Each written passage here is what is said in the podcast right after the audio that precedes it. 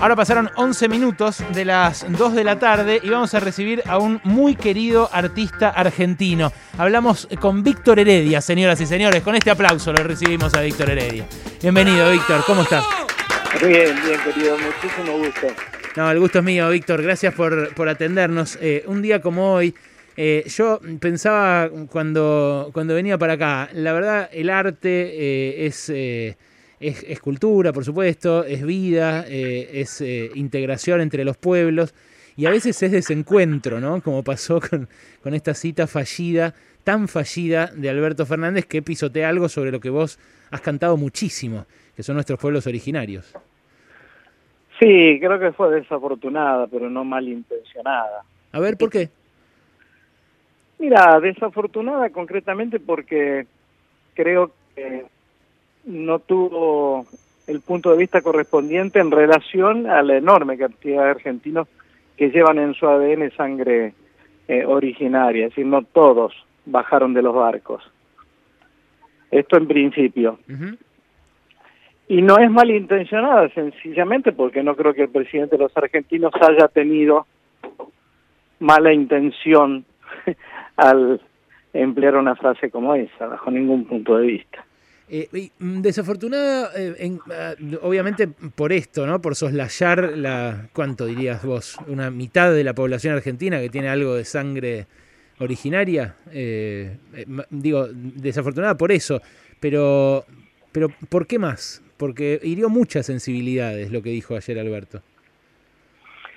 Sí, yo no me atrevería a hacer un análisis y ponerlo en una, en una postura tan grave, porque me preocupan más las voces de algunos sectores que se quejan cuando en realidad siempre han manipulado la existencia de los pueblos originarios, mm. invisibilizándolos, ¿no?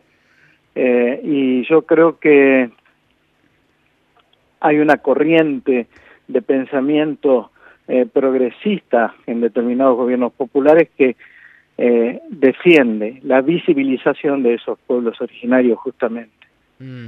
Eh, bueno, es, es, algo que evidentemente puso en contradicción eso, ¿no? Y por eso tanta gente que lo votó a Alberto Fernández o que estaba contenta, o está contenta todavía, o que no quiere que vuelva Macri, qué sé yo, salió a, a quejarse. Y me parece enhorabuena.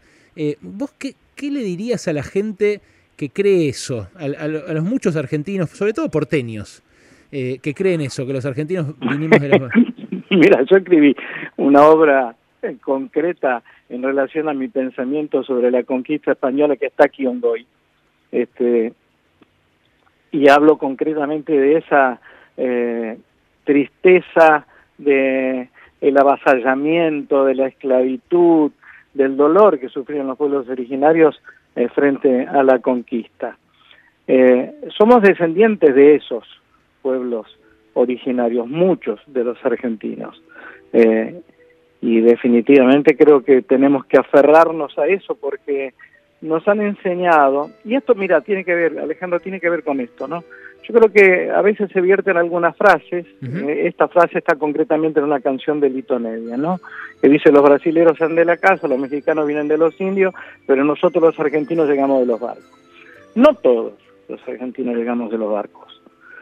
Muchos tenemos una eh, cantidad de de, sangre originaria nuestro ADN es realmente muy importante. Además, hay un estudio de, de eh, del Instituto de Antropología de la UBA eh, que demostró que más del 50% de los argentinos tenemos sangre originaria en las venas. Y te decía que no me preocupa tanto esta frase porque proviene de una cultura, esta canción imagínate que fue escrita en el 82, el presidente es admirador de Lito, cosa que me parece extraordinaria. Pero en, aquellos años eh, el pensamiento eurocéntrico era la madre de nuestra educación.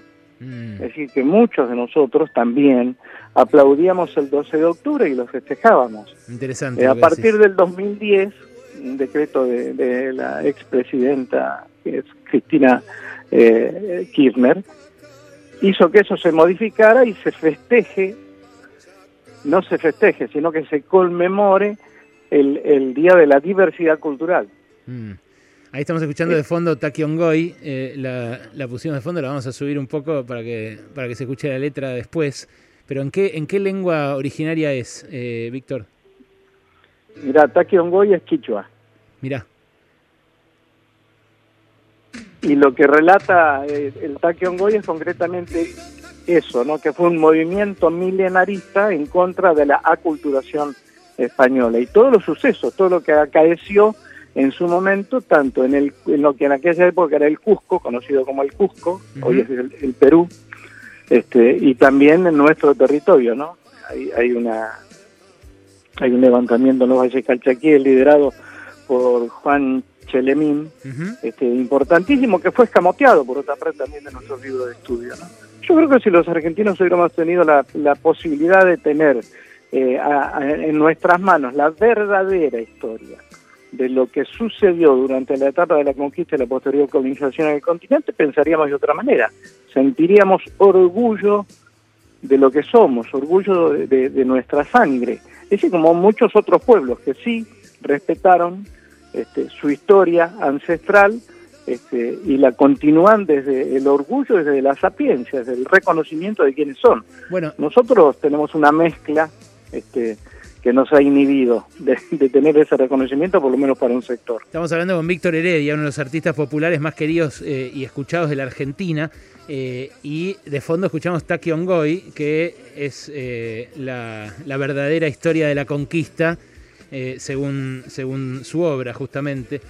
bueno, esto vos, Víctor, lo escribiste y lo grabaste en el 86, no mucho después que Lito esos versos que citó ayer fallidamente Alberto Fernández, ¿no? Sí. Bueno, por eso. Hay, digo, hay épocas, pero también hay gente más interesada en, visibilizar nuestro verdadero origen y otra menos. Sí, pero esto vos sabés que incluso corren muchos este, eh, centros este, intelectual, intelectuales.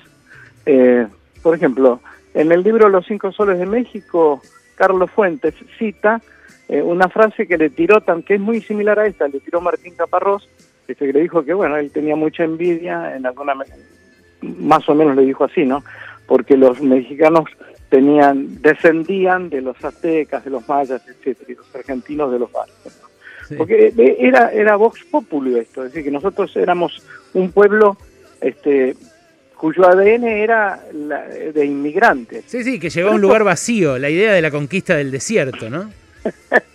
bueno, por eso, si seguimos abonando esa idea, vamos a terminar aceptando que Roca hizo bien este, en, asesinar a todos los, los, habitantes de, de, la Patagonia para, para llevar adelante el, latifundismo que después este, existió y existe todavía en Argentina. Eh, Víctor, eh, hablando de, poca conciencia de nuestras raíces, ¿es verdad que cuando fuiste, cuando fuiste sin, sin ninguna animadversión por, por Susana, ni, ni, ninguna crítica a ella, pero ¿es verdad que cuando fuiste a presentar Taki on Goy al programa de Susana Jiménez, ella lo pronunció en inglés? Dijo Take and Go.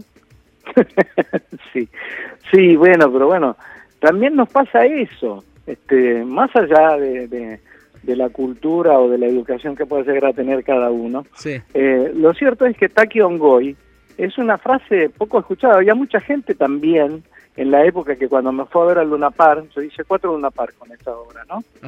Eh, Mm, después me comentaban, un poco graciosamente, dice, che, y el, y el japonés no apareció nunca, el japonés era Takiongoy. Espectacular. Espectacular, claro.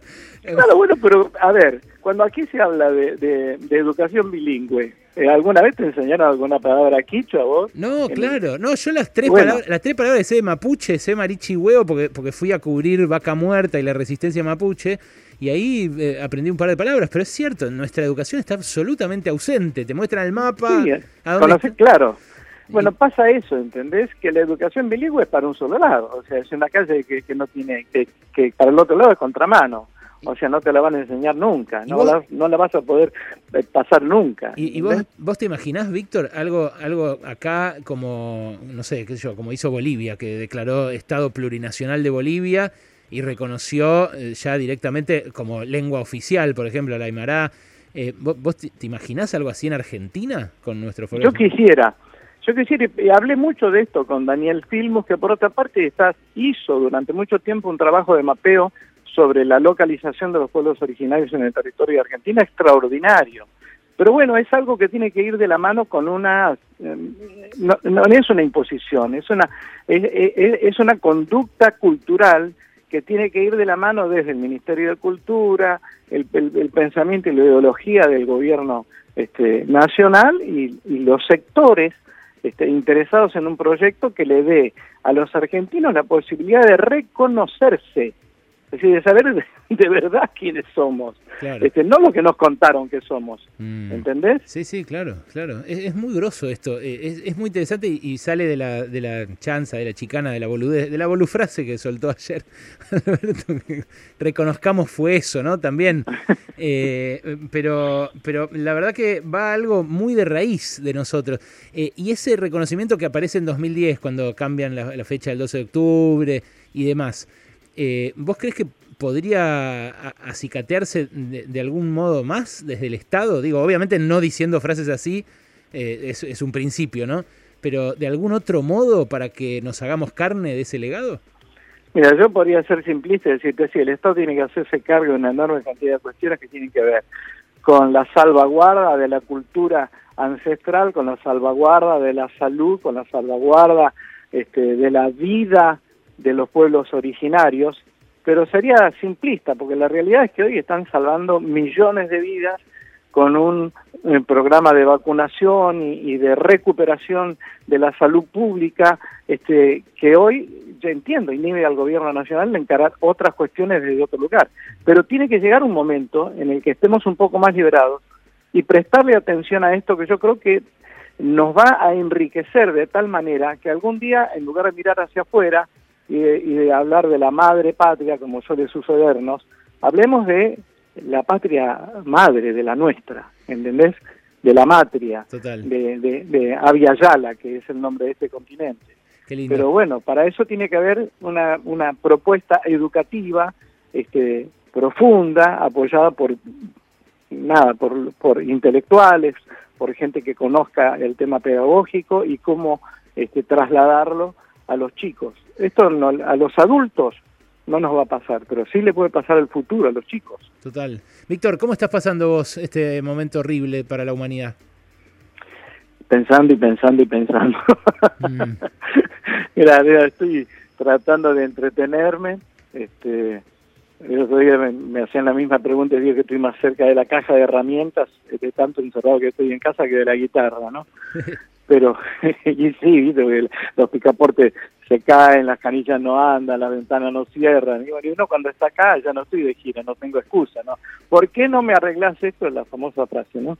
Este, así que estoy en eso, más lo que sí me gusta que estoy componiendo, hicimos una canción muy linda con Pedro Aznar que se llama Los, eh, perdón, Un Simple Abrazo, que seguramente le voy a dar a conocer a redes en poco menos de un mes. Ah, Así que estoy haciendo y escribiendo también. ¿no? Bien, Víctor, para cerrar, eh, vos has, recorrido el país, eh, has recorrido eh, toda América cantando, pero, pero y el mundo, ¿no? Pero, pero digo, de, nuestro país, además de esto, de, la historia de Ongoy, la historia en, quechua de, esa resistencia, ¿qué otra cosa le, le dejarías en un minuto al que nos está escuchando?